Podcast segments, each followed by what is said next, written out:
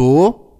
Estou sim, estou. Eu gosto muito de dizer estou. Eu detesto dizer estou. Para que esse o estou gasta menos, não é? Mais giro. Olá pessoas, já estavam aí cheias de saudadinhas do Bruno, não era? Isto ser só uma vez por semana dá cabo de vocês. Se calhar devíamos mudar para segunda-feira, que é aquele dia em que já acordam mal dispostos. À sexta tudo parece demasiado leve e fresco.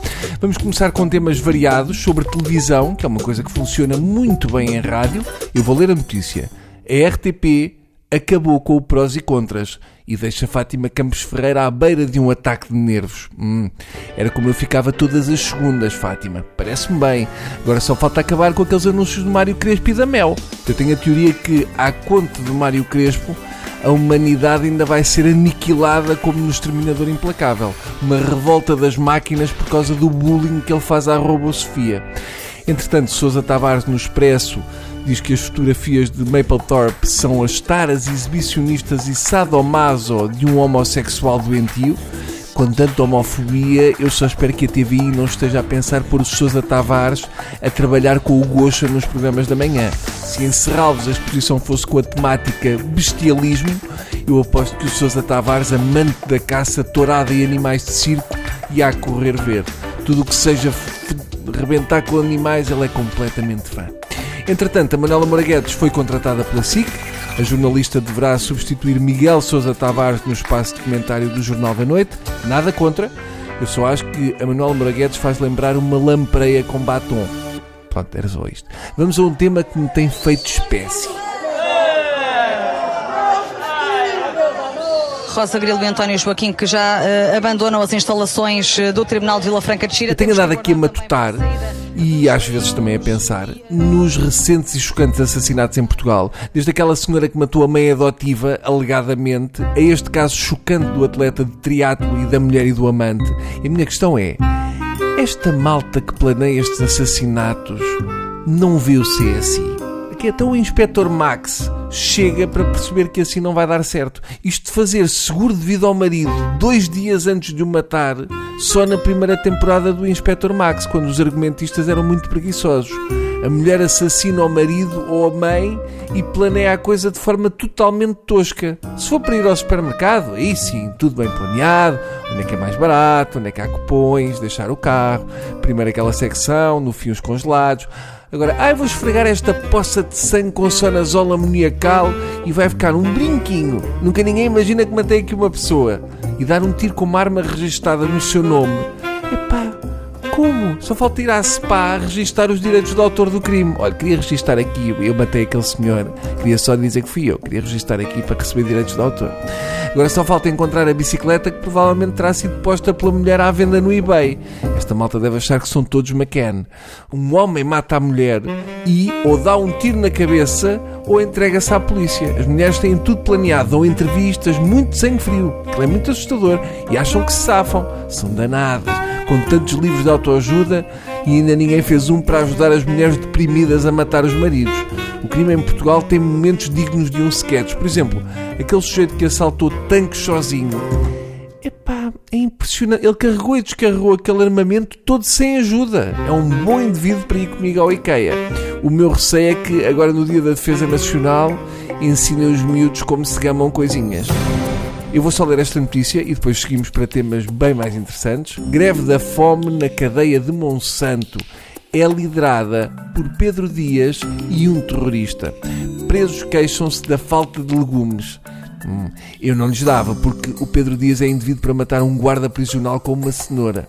Entretanto, eu estive a ver a entrevista do Primeiro-Ministro à TVI e cheguei à conclusão que passámos da víbora do Passos para o vendedor da banha da cobra do Costa. Não há meio termo. Eu pensei, vou ver a entrevista do Primeiro-Ministro que deve dar bom material para o tubo de ensaio. Nada! O António Costa não disse nada, como é de costume. Parece a Siri a responder a perguntas. E gostei muito do sorteio do juiz para a Operação Marquês. Eu tinha pensado, ui, sorteio do juiz do Sócrates. Com o azar ao amor que ele tem, vai-lhe calhar outra vez o Carlos Alexandre. E sai um tal de Rosa. Vá lá, não ter saído o juiz Rangel faz-nos acreditar um bocadinho na justiça. E agora lá vem um tema que se repete todos os anos, eu já começo a perder a pachorra. Na Universidade da Beira Interior, os calores foram despidos e agredidos à pasada. Não é giro? Ah pá, ainda há malta que diz que aquilo não é. É giro, é muito bonito. Nada assim como uma, uma boa pasada no lombo para integrar os putos na universidade. É isso e dar-lhes com uma picareta nos dedos dos pés. Voltámos ao tempo das praxes. Ainda não acabaram com essa merda. Como é que é possível só usar aquela coisa daquela fatiota de escaravelho com 40 graus? Só isso já é praxe que chegue. Querem usar farda e andar na lama? Vão para os comandos. Eu já disse e repito: a praxe pode até ajudar à integração, mas se calhar exageram um bocadinho, não é? Sentem-se com poder e é tipo, ei, eu vou-lhe dar uma pasada. Porque a maioria dos que executam as praxes estão tão bem integrados e gostam tanto do sítio onde estão frequentam o mesmo ano há mais de 5 anos. Nota-se porque escrevem nos caloiros Eu sou estúpido, com X. Uma tradição, e sim é um clássico, é que metade dos gajos que estão a fazer praxe vamos a descobrir nos anos seguintes e são dos piores que andam na faculdade. São os mesmos que tocam pandeireta e cantam a mulher gorda, o que dá para adivinhar do grau de humanismo destas criaturas. Em vez de integrar os caloiros, eu desintegrava os que fazem praxe eu tenho a certeza que melhorava a qualidade de vida do estabelecimento de ensino. Pois é, Bruno, então, mas se não aceitarmos a praxe, depois não vamos poder usar o traje. E quem é que quer usar aquilo quando pode não usar? Isso é o mesmo que dizer: se eu não aceito a praxe, depois não me deixam pôr umas botas ortopédicas para fazer ginástica. E e já foram anunciados os vários candidatos ao Nobel da Paz, entre eles está Trump. Eu não hesitava e dava já o Nobel da Paz ao Trump. Não vai ele ficar irritado por não o receber e começar uma guerra mundial. É capaz de mandar bombardear a Suécia por não lhe darem o prémio. Convém não arriscar, senhores do Nobel. Deem já. Eu desconfio sempre dos Nobel da Paz. O Nobel da Paz, a curto prazo, é tipo aquela malta que foi condecorada em Portugal.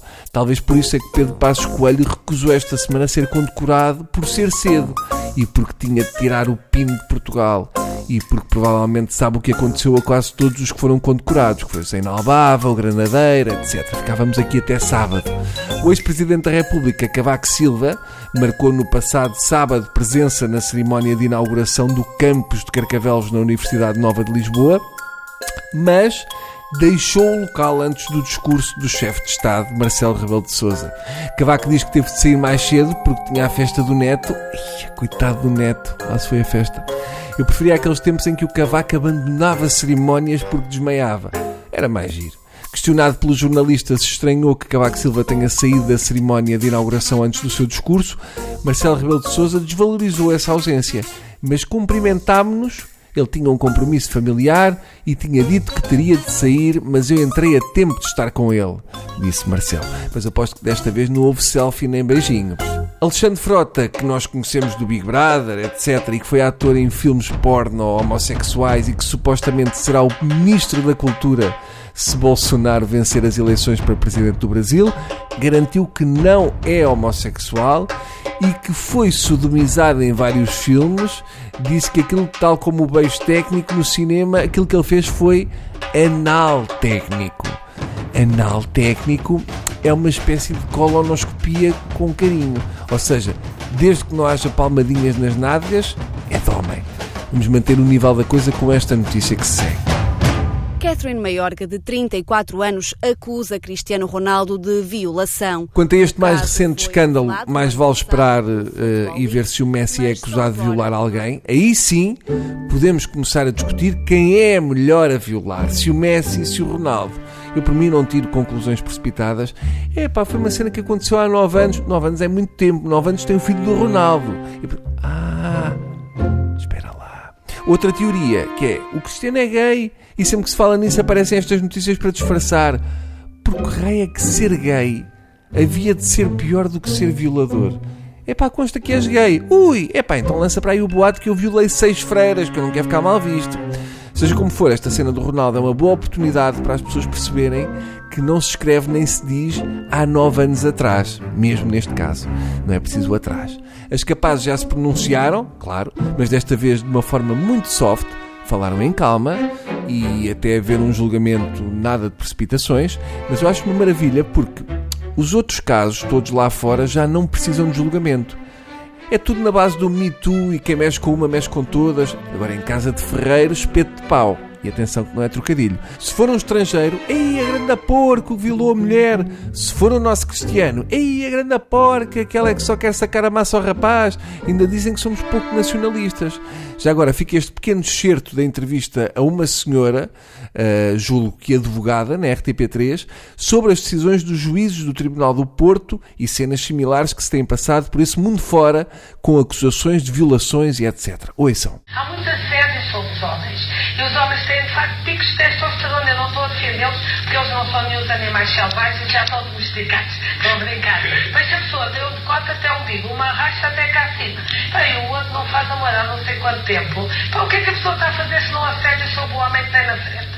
É isso que se tem de denunciar também. Você acha que isso justifica... Uh, não, não, não justifica, mas há assédio sobre os homens atualmente como há sobre as mulheres pronto, já sabem, nós homens sofremos muito com decotes até ao umbigo. Apesar de animais domesticados, ou nos levam a passear à rua para fazer xixi, ou se não nos deixam cavalgar a perna de alguém, perdemos a cabeça e aí violamos. Então o que é que havemos de fazer, não é? Que é mesmo assim. Entretanto, eu estive a ver a conferência de imprensa dos advogados da senhora que acusa o Ronaldo. O advogado é espetacular, parece o velho do Up em Xunga. O advogado tem cabelo de quem podia fazer um partido com o Santana. Usa rabo de cavalo. Epá, um tipo de rabo de cavalo com 60 anos é malta que tem lojas de discos de vinil em segunda mão. Segundo os advogados, a senhora ficou com uma laceração no ânus. Quem não aprecia depois de ter sexo ir para o hospital com lacerações e nódoas negras em vez de fumar um cigarro. Mas vendo as imagens do Ronaldo a dançar, ele é que parece ter lacerações no ânus. Dança como os tios dançam os Stones. Eu vou ficar por aqui porque eu tenho medo da, da Dona Dolores. É daquelas senhoras que têm aquela marca da vacina no antebraço. Quando eu era puto, eu julgava que pertenciam a uma seita chinesa. E depois percebi que não.